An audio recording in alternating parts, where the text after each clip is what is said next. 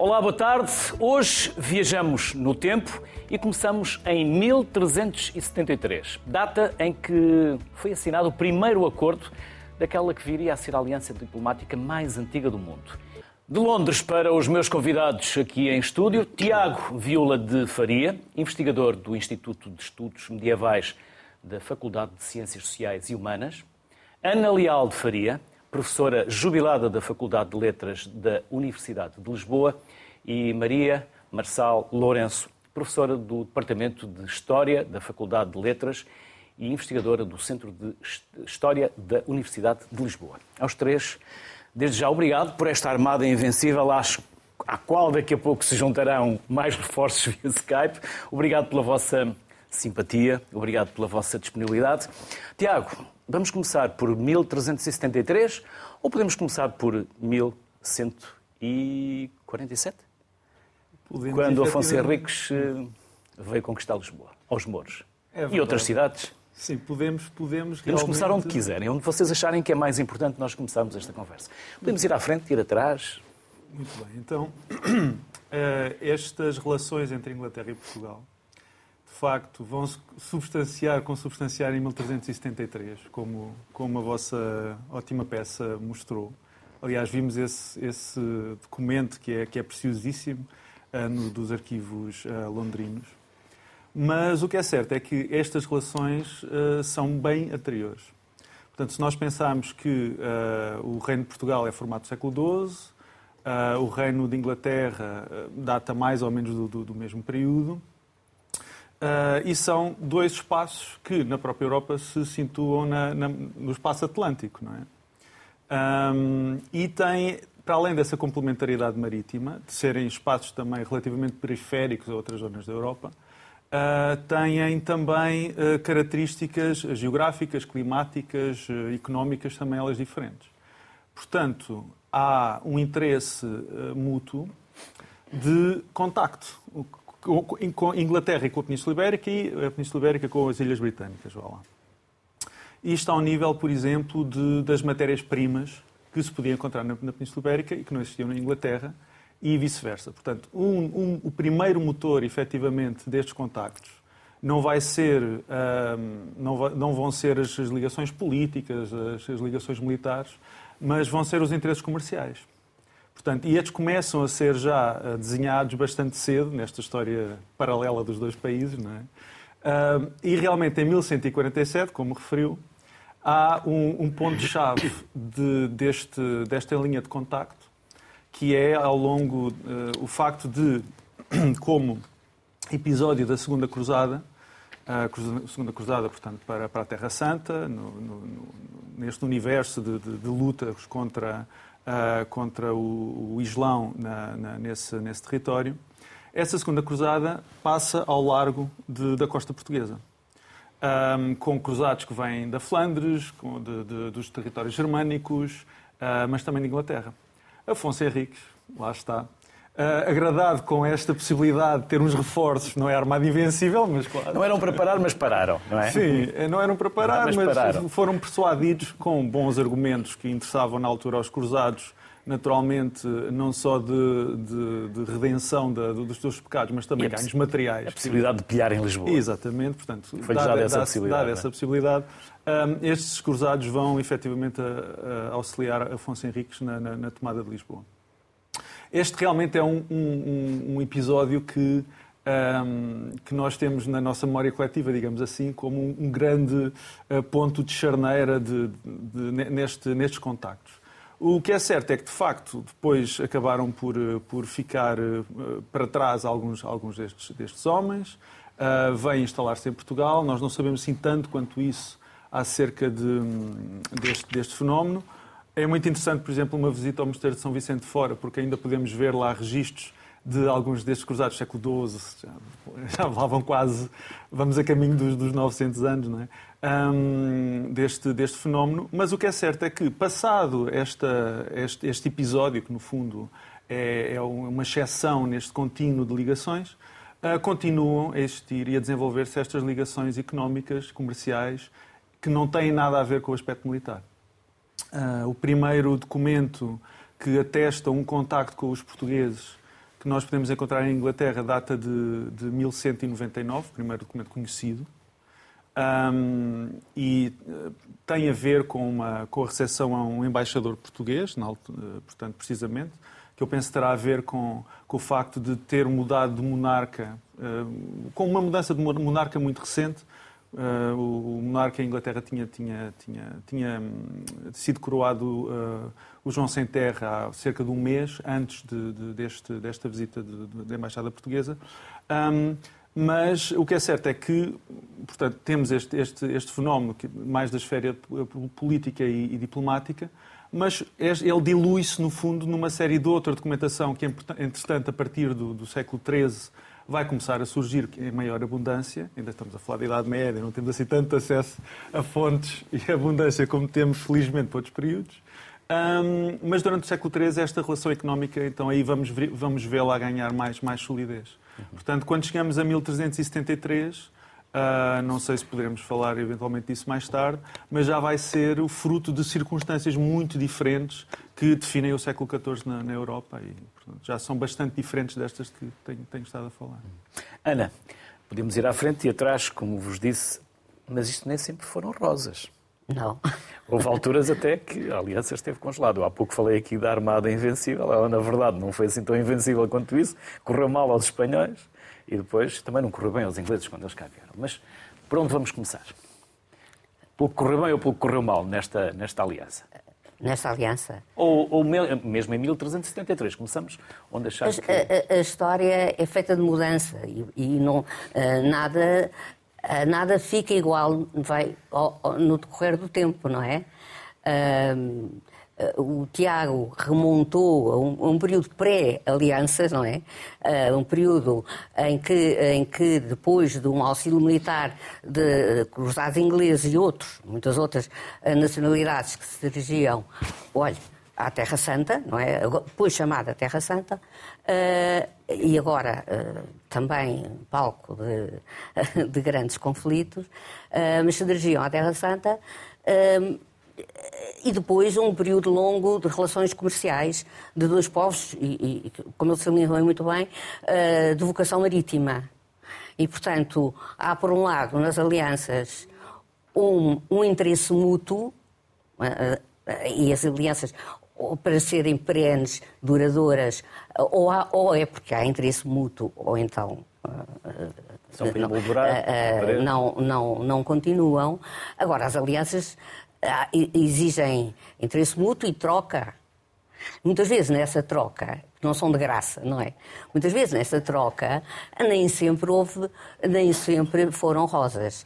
E no período da restauração, embora eh, eu iria, eh, não sei se quisesse, ia tendencialmente já dar um salto para a restauração, que é mais a minha época. Por isso é que eu digo, eh, de, vocês têm épocas diferentes mas, de conforto mas, e de conhecimento. Uh, mas se calhar valia a pena referir que o embaixador uh, de Inglaterra veio cá, o embaixador inglês veio cá no tempo do cardeal Dom Henrique, já depois da derrota de Alcácer Quibir, oferecer auxílio dos ingleses contra os espanhóis mas nem sempre os ingleses nos ofereceram, muitas vezes foram medianeiros também de alianças, de alianças eh, de paz, mediaram, por exemplo, a Aliança de Paz luso-castelhana, que pôs fim às guerras da restauração e foi por mediação inglesa. Mediaram, por exemplo, a assinatura, uh, o reconhecimento uh, do, uh, eu estava agora a ver ali esse livro, do Qual Brasil eu... por parte, por parte do Dom João VI. Este, esse, esse, este. eu lembrei.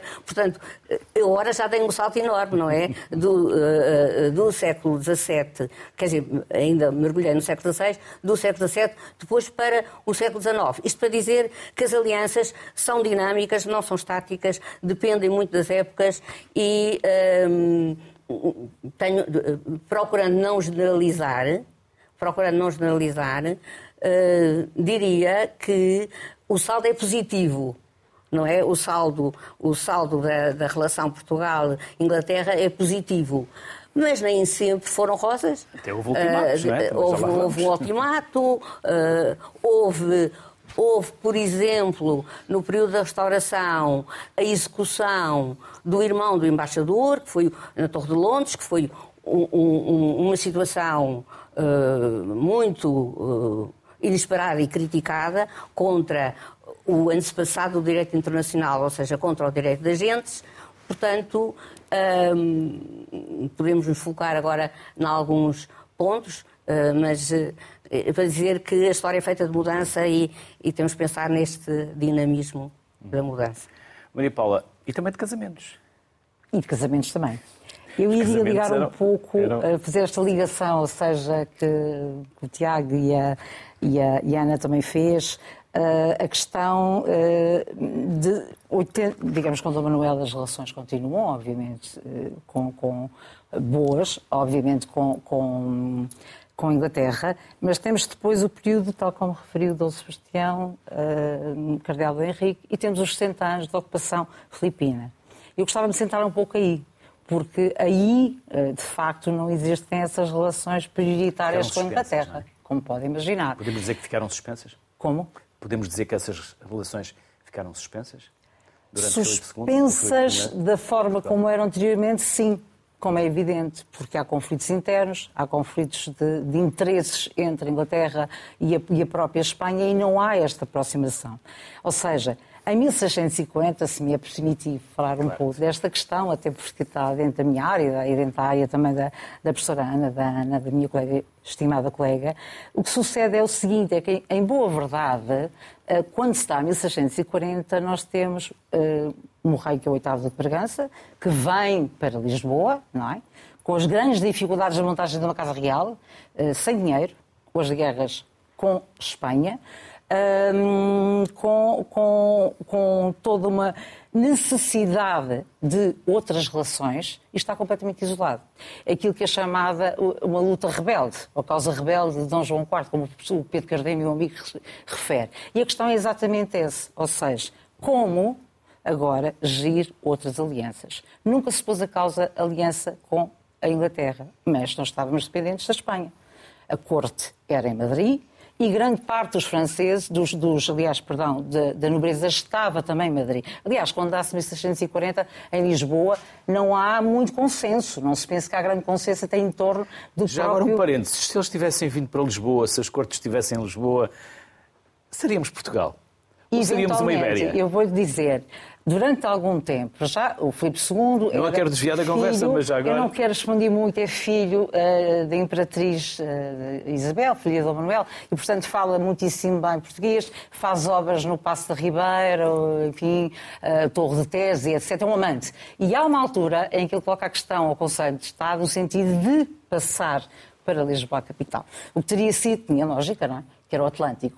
Mas de facto não assim foi. O que acontece? Em 1640 temos um problema a seguir, que é para Dom João IV, não há sequer, muitas das vezes, apoiantes, mas em Lisboa também nem toda a gente o reconhece como rei, há alguma instabilidade política e, por outro lado, ele necessariamente tem que reatar, não perdendo nunca a ligação com, com a Inglaterra, mas aproximar-se da França. Ora, a França, eu depois posso parar, é difícil e qual é a ligação preferencial, exatamente com a Inglaterra, através do casamento de, de, enfim, da sua filha, da Dona Catarina de Bragança, com Castro Stuart. Ou seja, uma Europa que Suécia, Dinamarca, uh, toda ela está num contexto depois da Guerra dos 30 anos e, obviamente, também toda ela muito em conflito e apoiando Espanha. Repasse que, e só para concluir, uh, o próprio uh, Filipe IV considera que em 1668, onde já estamos claramente a ser reconhecidos pelas outras nações, que nós ainda somos uh, pertença da Espanha. Portanto, e depois 1669, com o reconhecimento de Roma. Portanto, para concluir, esta aproximação foi preferencial e claramente Dom João V e Dona Luísa do Guzmão, porque Dom João IV já tinha falecido, têm essa percepção. A única hipótese é a aproximação, mais uma vez, com sempre leal e tradicional, digamos assim, eh, é a ligação eh, que sempre foi e continua Posso... a ser. Sim, sim. Posso contestar um bocadinho, porque, segundo me parece, são, são, são debates. só nada do que, do que a Paula disse, mas só um pequeno adjetivo. Preferencial. Eu acho que Dom João IV Uh, repare que o casamento com Dona Catarina, de Carlos II e Catarina de Bragança ocorre 22 anos depois da restauração. Eh, qualquer aliança, qualquer aliança, qualquer aliança, tentaram casar a Dona Catarina de Bragança, até a irmã primeiro, e depois a irmã morreu, a Dona Joana, com uh, uh, Carlos II, mas antes disso também tentaram casar Dona Catarina de Bragança com Luís XIV. Com pois França, eu não portanto, disse isso com França. Portanto, dizer. Uh, o, o, o meu ponto é uh, que não há uma, uma coisa pré-determinada não é? E que a aliança inglesa foi funcionando, mercê de várias circunstâncias, nomeadamente o, o, o, que, o que a Paula referiu. Mas, uh, no, nesse período, a Inglaterra atravessou uma guerra civil, esteve, uh, decapitou um rei, não é? e o casamento de Carlos II com Catarina de Bragança não tinha sido possível se não fosse o pai da França. Portanto, há aqui um jogo, há aqui um jogo de, de alianças, e aqui um jogo de interesses muito grande. Portugal tinha sido eh, afastado da paz uh, com, com Espanha, que a uh, França ia assinar com Espanha, continuava a ser considerado um reino rebelde, uhum.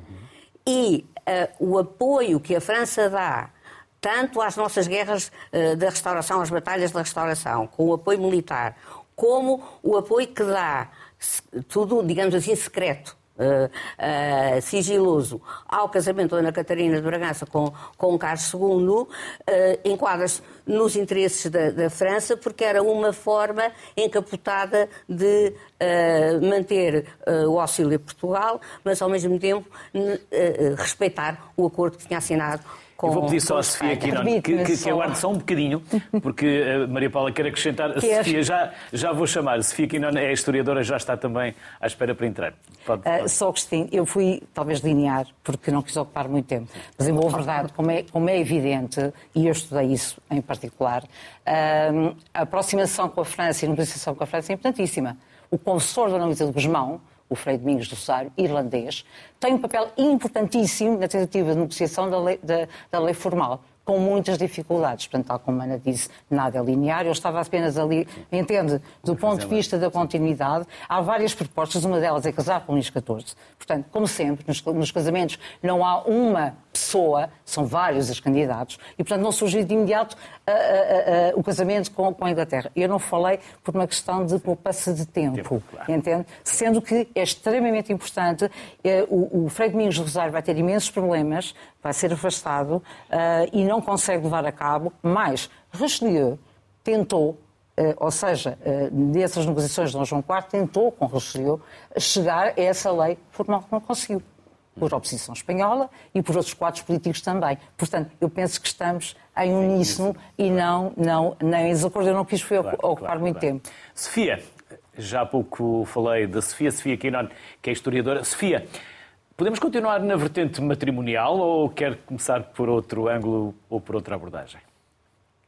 Eh, já que estamos a falar sobre a vertente matrimonial, se calhar dava continuidade, um com uma cronologia um bocado mais adequada.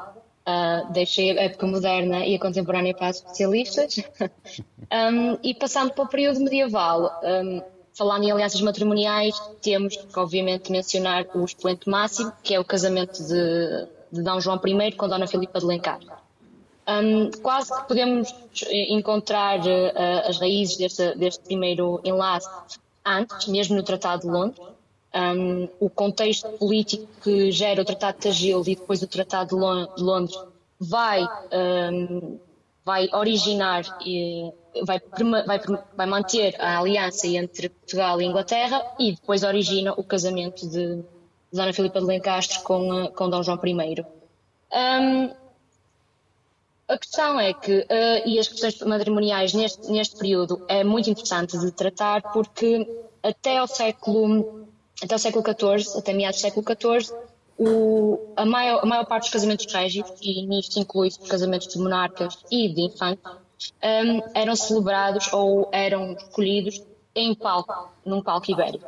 Uh, preferencialmente com Castela, o, o, maior inimigo de Portugal, digamos assim, uh, neste, neste período, e, e, e a seguir Aragão, para forjar precisamente alianças. Um, só no final do século XIV, com Dona Filipa de Lencastre, é que começa a procurar em Inglaterra. Houve algumas tentativas antes, mas nenhuma com sucesso. um, é que se começa a desenhar ou a projetar uh, uma aliança mais, mais vincada com a Inglaterra através do matrimónio.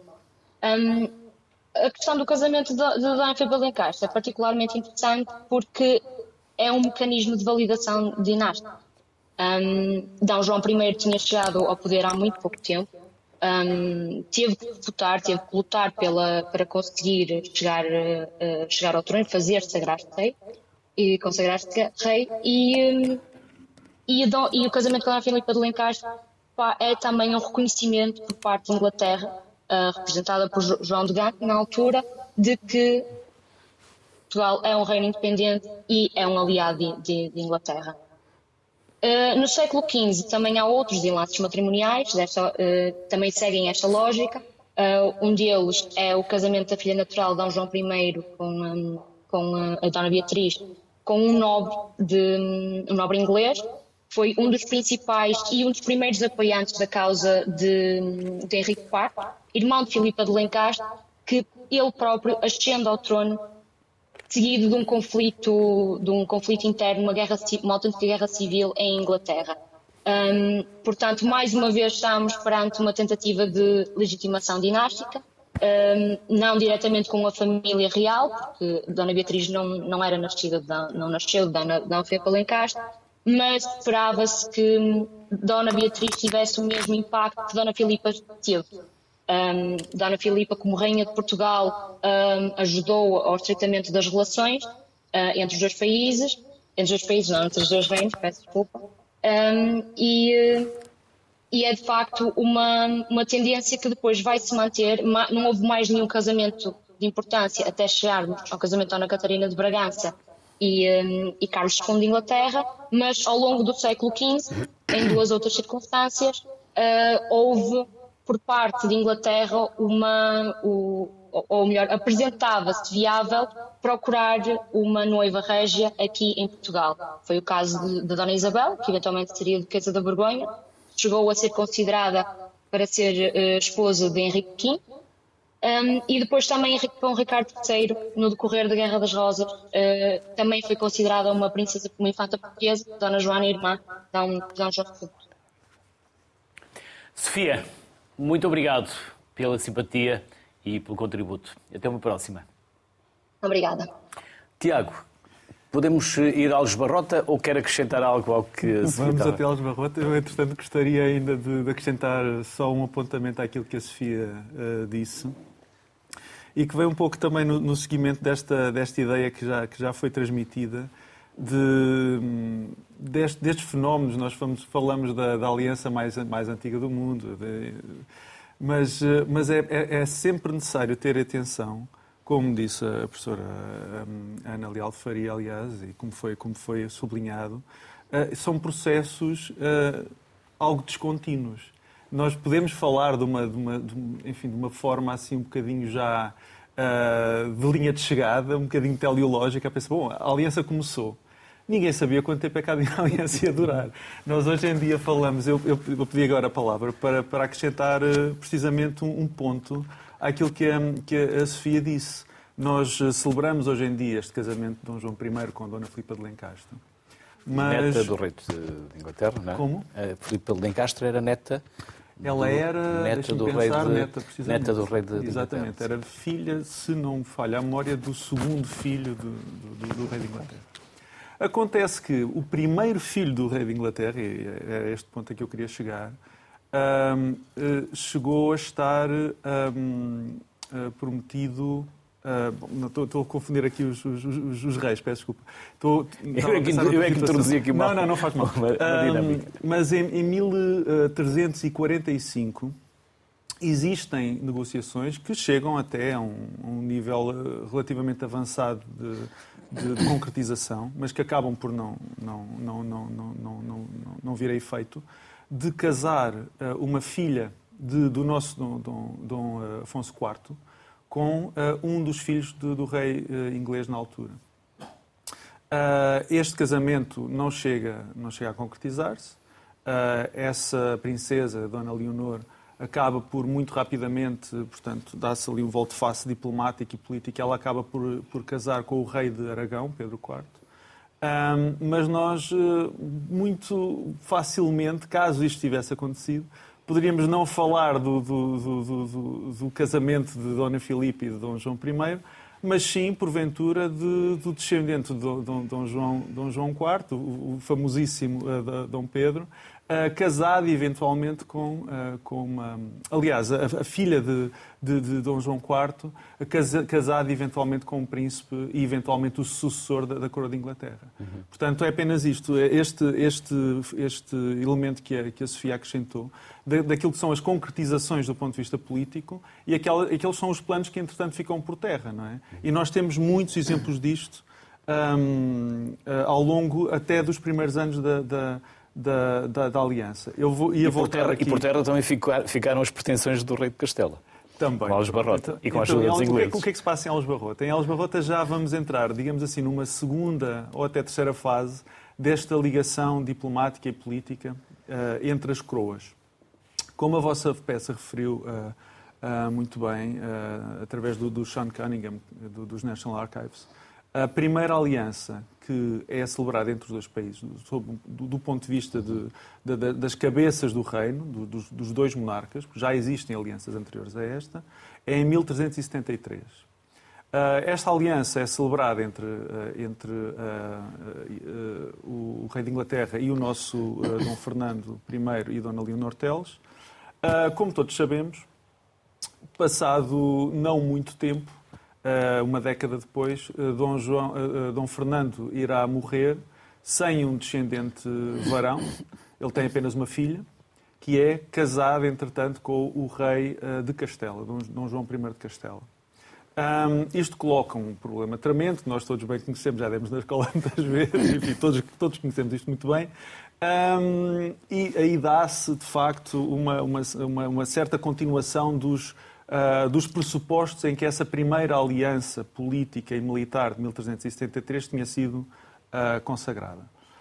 Um, como, como, sabemos também, em 1383 um, virá um novo rei, um rei de, enfim, como a Sofia também disse, de legitimidade contestada, Dom João I, Uh, que é alçado em cortes, mas é, portanto ele, ele, é filho de rei, mas não é um filho legítimo. Há aí uma série de problemas e, portanto, uma das primeiras coisas que ele vai fazer, eu não digo a primeira porque ele, inclusive, afiando-nos fiando em algumas fontes da altura, ele chega a pensar bem, eu não estou para isto, desculpem-me uh, o vernáculo, não estou para isto, vou para a Inglaterra. Antes ainda de ser, de ser alçado por reino em cortes. Portanto, este contato com, com a Inglaterra era algo que existia, portanto, havia uma certa proximidade entre estas elites também, para além do, dos próprios mercadores e da esfera comercial. Mas o certo é que ele, muito rapidamente, vai, ainda antes de se tornar rei, em, eh, na primavera de 1385, vai enviar embaixada à Inglaterra. Esta primeira embaixada colhe relativo sucesso, mas o facto é que por alturas de Algesbarrota, que há de ser no verão de 1385, já Dom João é rei, portanto eh, já tinha sido aclamado rei, por essa altura ele já tinha conseguido a autorização do rei de Inglaterra, Ricardo II na altura, para recrutar uh, efetivos militares para virem combater em Portugal. Portanto, trata-se de tropas mercenárias, uh, pagas as expensas do, do, erário público, digamos assim, em Portugal, um, e que viram ter um papel é importante não só na Batalha de Alves-Barrota, os archeiros ingleses, etc. Nós, eh, os números em concreto não, não, os conhecemos bem, sabemos os números de efetivos de, outro, de outros exércitos uh, uh, ingleses, exércitos propriamente ditos ingleses que está, cá estiveram noutros períodos da Idade Média, um, noutras ocasiões, mas os, os combatentes de Alves-Barrota foram algumas centenas. O que é interessante nisto tudo é que sabemos, por exemplo, também que uh, a cidade do Porto, por exemplo, pagou as expensas próprias também, a vinda de uh, soldados ingleses para fazer a guarnição da cidade. Também nestes anos quentes, 1384, 85, 86. Um, portanto, existe uma presença, uma presença efetiva de uh, contingentes militares vindos de Inglaterra, não só em Alves Barrota, mas em todo o contexto da guerra civil que então Portugal enfrenta, em conjunção, claro está, com, uh, com a, a, guerra com Castela, que também, também se vive aí. Hum. Ana, e depois havia o domínio dos mares. Podemos começar Sim. por aí? Ou por onde preferes? Uh... A Inglaterra foi, foi especialista, sobretudo no século XVIII, Uh, no século XVIII, a Inglaterra, é a afirmação da Inglaterra no, no domínio dos mares. Até lá, Portugal dominava, de facto, uh, dominava o comércio marítimo, Uh, mas começou a perder uh, com, precisamente, a dinastia filipina. E é verdade é? que algumas das, das, das caravelas, das embarcações chegavam a Lisboa com, com riquezas vindas do Oriente e seguiam para a Inglaterra para pagar, já na altura para pagar a dívida? Qual dívida? A dívida que Portugal tinha para com os ingleses. Uh, mas em, em, que época? Quer dizer... Nessa altura, século XVIII, se não me engano. Ah, Pronto, é, é Sim, andamos aqui a passear, a, muito grande, a, é? passear, é? a passear no tempo. Mas no século XVIII uh, uh, estava forte, fundada em 1600, a Companhia das Índias, uh, das Índias Orientais inglesa. Companhia de Mercadores, com a, uma companhia acionista, a quem o Estado, ou seja, o rei, essas coisas confundem-se, tinha arrendado por 10 libras anuais, por exemplo, a praça que foi em, em dote de Dona Catarina, Bombaim. Portanto, no século XVIII, no século XVIII, o domínio dos mares era efetivamente Inglaterra, sobretudo a partir de meados do século XVIII. Quer dizer, no século XVII foi a Holanda na segunda metade. Eh, no século XVIII é incontestavelmente, é incontestavelmente a Inglaterra.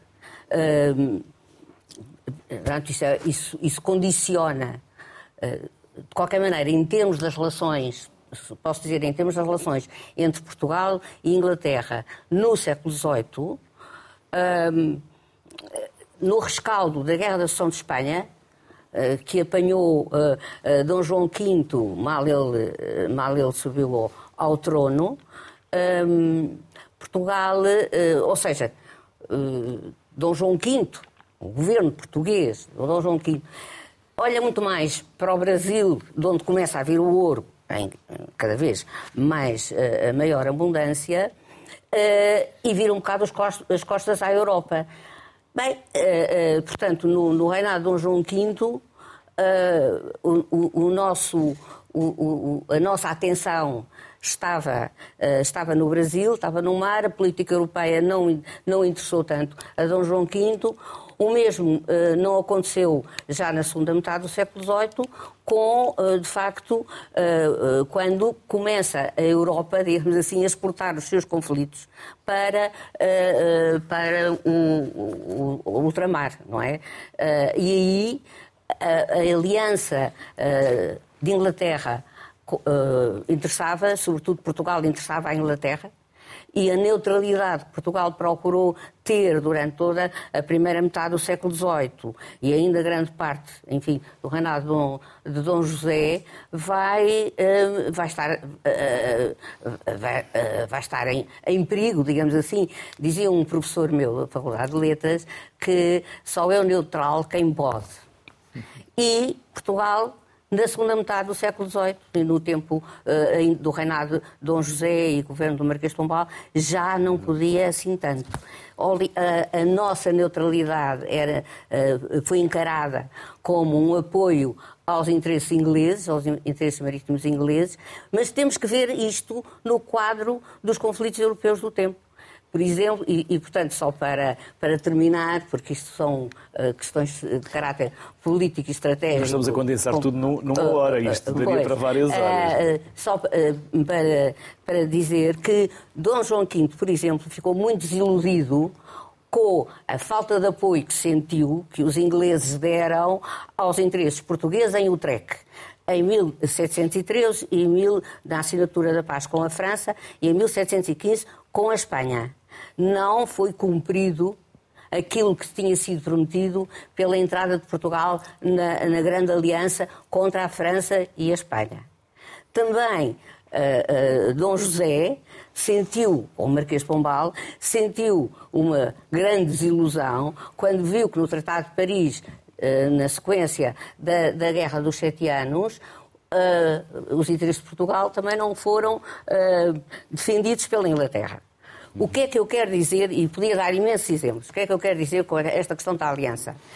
Uh, Funciona tudo muito bem quando estamos em paz e quando não há conflitos. Quando há, cada um olha aos seus interesses e vence o mais forte.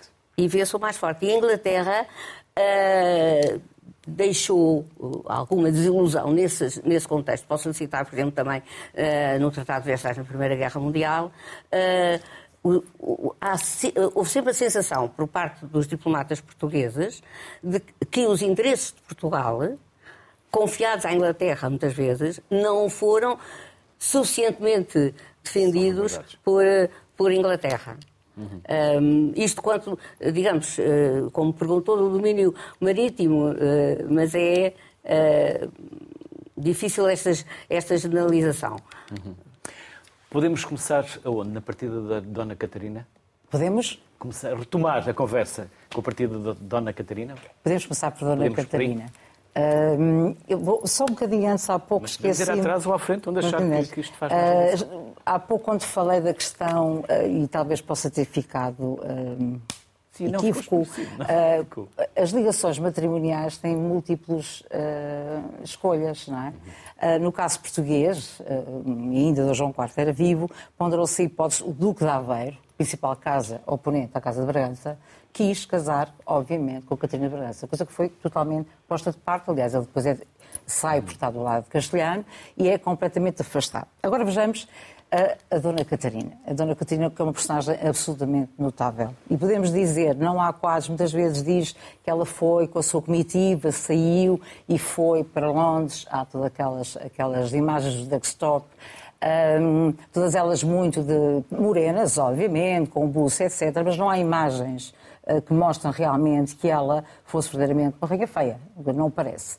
Agora, aquilo que é notável é, por um lado, ela é católica, não é? E vive numa circunstância de uma corte se me é permite falar disto, em que há inúmeras amantes, não é? Não é fácil para ela viver nesta circunstância. E mais, ela é uma rainha, é uma rainha, rainha consorte, obviamente, não é? Uh, com um papel muito significativo e muito atenta ao que se passa em Portugal. Se é que me é permitido dizer isto. Uh, nomeadamente com o facto de uh, Dom Pedro, enfim, com a revolta de 1667-68, afastar o seu irmão Afonso VI, não vamos entrar por aí, que é um tema que me é grato, e que ela nunca apoiou. Nunca, porque de facto o rei era Afonso VI. Podia ter hemiplegia, podia ter um problema, o que quer que seja, mas de facto o rei era Afonso VI. E ela nunca apoiou o, o, seu irmão Dom Pedro. E o que acontece, aqui eu já vou depois à riqueza e ao papel da dona, da dona Catarina, o que acontece é que uh, Dom Pedro pede-lhe, escreve-lhe várias cartas, no sentido de que ela uh, fosse, enfim, madrinha da sua filha, para o seu primeiro casamento, Maria Isabel Luísa Josefa com Maria Francisca Isabel Sabai, e ela recusa. O silêncio é sistemático nas cartas. Ou seja, estava profundamente magoada com o seu irmão. Achava que o Afonso VI, aliás, apoiando o Conde Castelo Maior também, que lá esteve junto dela, uh, achava que não era, não era legítimo. Mas, passado alguns anos, Carlos de Stuart morre, obviamente, ela deseja voltar a Portugal. Ora, aquela senhora que foi de roupa uh, tipicamente anquinhas, guarda-infantes, toda muito tapada, que era o típico do, da, da, do traje uh, castelhano, quando regressa, regressa com moda Uh, francesa, não inglesa, mas francesa, que era, que era a moda normal, grandes decotes, etc. E com uma comitiva de, de, de, senhoras vestidas da mesma maneira, como é evidente. Quando chega à corte, e isto é, faz parte da minha investigação, porque eu não estou aqui, não é mera especulação, uh, a Dona Maria Sofia de Norburgo, que ainda era a segunda mulher de Dom Pedro II, e portanto era, era, era rainha, entendeu-se bastante bem. Ou seja, houve ali um, um, um, apoio muito grande. Não foi a Dona Maria Francisca Isabel Sabeia Francesa que estabeleceu o, traje, o traje, eh, também usou, mas o traje eh, francês foi de facto a, a, Dona Maria Francis, a Dona Maria Sofia de Neuburg e, sobretudo, a, a Dona Catarina. Houve, inclusivamente, é interessante, porque quando Paulo vir conta isto, um motim, no sentido, isto tem de ser assim. E, Pedro, e Dom Pedro acabou por uh, asseverar. Mas é uma mulher absolutamente notável. É uma mulher que tem uma riqueza imensa, com palácio de bem posta, que infelizmente não há um estudo eh, que deveria existir, também não há tanta fontes quanto isso. Existem algumas, mas nem tanto. E depois é uma mulher que tem, exerce a regência, não sei se é isso que quer que eu chegue, durante duas vezes, em períodos difíceis, um em quando a entrada, portanto, a Guerra do Som de Espanha, a entrada de Carlos Imperador e acompanha Dom Pedro até à beira, e a segunda quando o seu irmão está, está, está doente. Muito difícil, repare, ela representa a facção francesa, e quem é que francês, quem é que no Conselho de Estado representa a facção ela inglesa francesa? O Duque de Cadaval obviamente. E, portanto, o confronto entre estas duas personagens é muito intenso. Entre ela defende, se quiserem, é normal, a sua Inglaterra em Portugal, uh, e o Duque Cadaval, já bastante velho, a sua da verdade, que continua a, um, a defender uh, toda, toda, toda a aproximação diplomática com a França. Não sei se respondi. Respondeu. Vamos eh, agora também ouvir as respostas, ou pelo menos aquilo que o David Castanho tem para nos falar.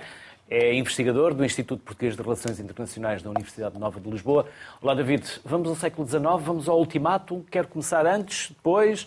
Por onde? Não, podemos começar no ultimato, que é um dos episódios marcantes, os pontos baixos, não é, deste longo, desta longa aliança que os convidados em estúdio tiveram a falar. E chamava precisamente a atenção para isso, para o facto de esta aliança ter passado por pontos altos e pontos baixos e por, particularmente, a partir de, de meados do século XIX, acentuar-se um fenómeno que já, que já vinha de trás, no fundo, que é esta aliança é progressivamente, deixa de ser uma aliança entre iguais e passa a haver, eh, de facto, uma dicotomia grande e, portanto, não há aqui uma, uma aliança entre iguais. Há uma afirmação da Inglaterra e, e um, decréscimo do poder, da influência uh, de Portugal, que se vai explicar nesse episódio de, do Ultimato, com inúmeras repercussões uh, a nível não apenas internacional, mas também a nível uh, doméstico em Portugal. E depois outra, outra, outra, outros pontos baixos também que se vão prolongar por, depois pelo século, pelo século XX e ainda no século XIX em relação à partilha, por exemplo, à partilha uh, do Império Português entre as grandes potências europeias. Não nos esqueçamos que no final do século XIX há uma nova potência em afirmação, a Alemanha, e em Inglaterra há, há visões, uh, há posicionamentos distintos como acomodar esta afirmação da Alemanha, e uma das hipóteses passa precisamente pela divisão uh, do Império Português. Isto é, é estudado e analisado ainda no século XIX, em 1898, e depois já no pré-guerra, Primeira Guerra Mundial, volta a ser eh, posto em cima da mesa.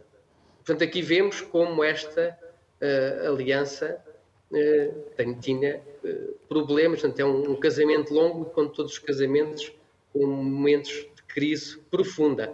David, mas este ultimátum, na altura, gerou grande celeuma, grande tensão, até perseguição aos, aos ingleses. Já não se queriam uh, descarregar barcos vindos de, de, de, de, Inglaterra, não se alugavam quartos aos ingleses em Lisboa. Não acelerou o fim da República. Acelerou. O fim da monarquia, fim da monarquia. perdão. o fim da monarquia rumo à República. Foi, foi e por isso é que eu estava a falar no, no impacto eh, interno de, desse, que foi muito, muito importante, estava a acelerar o descrédito dos partidos monárquicos, mesmo da posição do, do rei, que foi vista como alguma fraqueza perante o ultimato e perante a exigência de retirada das forças portuguesas da zona em disputa no interior africano. Mas, curiosamente, isso é, talvez seja menos, menos conhecido, é que, apesar deste, da afirmação do Partido Republicano ter uma profunda, este, este lado anti-britânico. Depois, nas vésperas, já a seguir ao regicídio, portanto, em 1909, quando se, e 1910, quando se prepara a Revolução eh, Republicana de 5 de Outubro, há uma mudança e uma moderação das forças do Partido Republicano eh, que procura garantir um apoio da velha aliada, do principal aliado da Inglaterra, a uma eventual mudança de regime político em Portugal e, portanto, os próprios republicanos vão abandonar aquele seu anti-britanismo, a política anti-inglesa e vão procurar assegurar de certa maneira, uma benevolência do, do, governo, do governo britânico e que é conseguido. Há uma embaixada, pouco tempo antes da uma, uma missão secreta de republicanos, do Partido Republicano Português, que se encontra com o terceiro responsável do Foreign Office e que, de certa maneira, dá carta branca. Eh, os republicanos vão defender que a aliança, que como tivemos a ver, era uma aliança eh, entre dinastias, essencialmente. Os republicanos o que vão defender é que não, o que se estava aqui em causa era, seria uma aliança entre povos o, e o governo, o governo Sua Majestade vai, de certa maneira, concordar, eh, apesar de manter eh, mão, de certa maneira, mão livre para depois o que é que vai acontecer em Portugal e depois aqui temos que pensar, relacionar também a questão com, com a Espanha, que e os interesses do rei espanhol. David, eh, só, só, só para, para, para, podermos eh, tocar um bocadinho o século uh, seguinte, depois não vamos ter tempo, e a relação com o Estado Novo e a base nos Açores? Em relação, como sabemos, um dos vetores principais, o que sustenta a, a aliança luso-britânica, é precisamente o Atlântico e esta relação privilegiada entre duas potências marítimas. E os Açores, o que vai acontecer rapidamente, para não estarmos aqui a esgotar mais tempo, o que vai acontecer é que os aliados apercebem-se da importância dos Açores, temem que Salazar não, não, não aceite ceder o que, o que pretendiam, portanto, bases aéreas e navais nos Açores norte-americanos e ingleses, e preparam uma ocupação uh, à força das ilhas e, mas, no entanto, concedem um, avisar Salazar, não estão à espera de uma resposta positiva e é compreensível, porque temos que ver que até 43 havia riscos efetivos de, da Alemanha e, de, e, de, e da Espanha de Franco invadirem Portugal. E, portanto, é esta dinâmica e esta fragilidade da posição portuguesa, continental portuguesa, que vai explicar, de certa maneira, além das profundas divisões na sociedade e mesmo no regime português entre anglófilos e germanófilos, que vai explicar as reticências de Salazar, mas o que é facto é que, confrontado perante este pedido e, e, e exigindo que esse, que esse pedido seja feito ao abrigo da aliança, Salazar vai concordar em ceder as bases primeiro aos ingleses e depois ao, aos norte-americanos. Os ingleses vão sair logo após o conflito e os americanos, novos senhores do Atlântico, vão se manter e até aos nossos dias ainda, ainda lá estão. Obrigado, David Castanho. E não tivemos tempo para ir ao Wolframio, mas uh, vendi aos dois e depois uh, deixou de vender e não vendeu a nenhum. Por isso, obrigado, David Castanho. Até uma próxima. Felicidades. Temos uh, mais ou menos seis minutos, dois minutos para cada um. Enquanto vocês vão falando, eu vou mostrando os livros e, se quiserem, também podem ir falando sobre os livros ou o que eles significam. Tiago, começamos por si. Bom, voltamos então à Idade Média, fazer este retrocesso cronológico. Uh, eu trouxe um livro que considero uh, a peça historiográfica-chave para se compreender o contexto da, da Aliança Anglo-Portuguesa. Uh, é um livro sobre o século XIV ibérico e não só, europeu. Uh, é um livro que já fez 70 anos, já cumpriu 70 anos de vida. Ele foi publicado em 1951. Mas esta já é uma edição mais, mais recente. É, sim, sim, sim. Uh, entretanto, ele foi, uh, portanto, é, é, da autoria de Peter Russell. Uhum. ele foi traduzido e beneficiou também de uma excelente revisão científica do professor João Gouveia Monteiro, da, uhum. da Universidade de Coimbra. E ainda pode ser encontrado nos escaparatos na Gulbenkian, portanto, é uma, uma uma sugestão que eu vivamente aconselho. Uh, é uma leitura muitíssimo interessante e muitíssimo informativa também. Uhum. Tiago, obrigado por esta sugestão. Vamos agora aqui a outros. Ana, enquanto vai falando, eu também vou passando, porque são vários e são pesados, eu... tem aqui muita história. Eu, se calhar, não, não entendi bem o vosso pedido. Eu trouxe Sim, uh, algumas obras em, uh, da minha autoria ou nas, ou nas quais eu participei, em que, de alguma maneira, está, há, trabalhos sobre, claro. sobre a ligação Portugal-Inglaterra. sobre eles de forma Como esse, por exemplo, em que participei num, num projeto do, por ocasião das comemorações do bicentenário da independência do Brasil, em que há uh, vários, uh, quatro artigos, aliás, uh, e o meu sobre, sobre a independência do Brasil, em que se toca a independência do Brasil e o papel que a Inglaterra desempenhou nessa altura. De Castelo Melhor também já também há uma obra coletiva, também, e aqui até a professora Paula referiu o, Conto Castelo Melhor, a naturalidade portuguesa Uhum. É, é, é, um estudo que fiz sobre o período anterior ao reinado de Dom João V, uh, portanto, a, a, a procura uh, que Portugal uh, procurou, procurou sempre a sua neutralidade para depois ter que entrar na Grande Aliança ao lado dos interesses ingleses. Os casamentos, aí tenho um, um, artigo sobre a Dona Catarina de Bragança e o seu casamento e a aliança com Portugal e Inglaterra, e uh, o outro que tem atrás é uh, um estudo sobre a diplomacia portuguesa, em que está bem uh, evidente o, o, papel que a Inglaterra desempenhou nessas relações, que nem sempre foram, uh, que não foram lineares de maneira nenhuma, e tiveram altos e baixos, como há pouco, creio que foi o Tiago que disse, os casamentos, não é? Também às vezes têm altos e baixos. Portanto, foi o caso e quando eles acabam bem, não tem história, não é? Pois é, mas nós não sabemos. É, casaram e foram felizes para sempre. E depois pois. não há mais história a seguir. Pois, Os casamentos também têm que ser sofridos, doridos, não é? polémicos.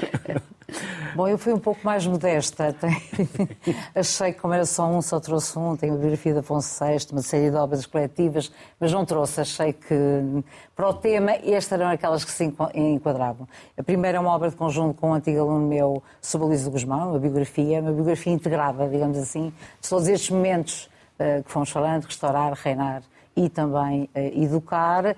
E a segunda, não trouxe uma de que a biografia do Afonso VI também parece significativa, e a Mesa dos Reis. A segunda uh, é, é, uma obra que eu, uh, de que eu gosto muito, desta parte, mas que deu-me bastante trabalho, e de uma coleção, enfim, do Ciclo Leitores, uma, coleção coordenada pelo João Paulo Oliveira Castro e pelo professor Artur Teodoro de Matos, e que, no fundo, faz não só uma biografia, mas também a integração de toda a política de Dom Pedro, e que fala todas estas coisas, amantes, não amantes, uh, e de rainhas, não rainhas, etc. Uhum. Da próxima terei mais. Uma pergunta que eu não, já fiz aqui mais, significativos Sim. para este Uma pergunta que eu já aqui fiz mais do que uma vez. E se tivéssemos Hollywood? Diga. Se tivéssemos Hollywood, como contaríamos nós a nossa Imenso. história? Mas não temos. Não. Nem Hollywood, nem Bollywood. Isso cá também não é, não é muito boa ideia. Não? Não. Temos uma história rica. Só dos livros. pois. Obrigado pela vossa simpatia, obrigado pela generosidade em partilharem connosco os vossos conhecimentos, saberes, tempo. Bem-ajam. É disto que se faz sociedade civil, da excelência dos convidados, como hoje aqui mais uma vez ficou bem patente. Muito obrigado pelo convite. Muito obrigado. Bem-ajam. Obrigado. Muito obrigado. Foi mais uma viagem pelo nosso passado enorme. Boa tarde. Até amanhã.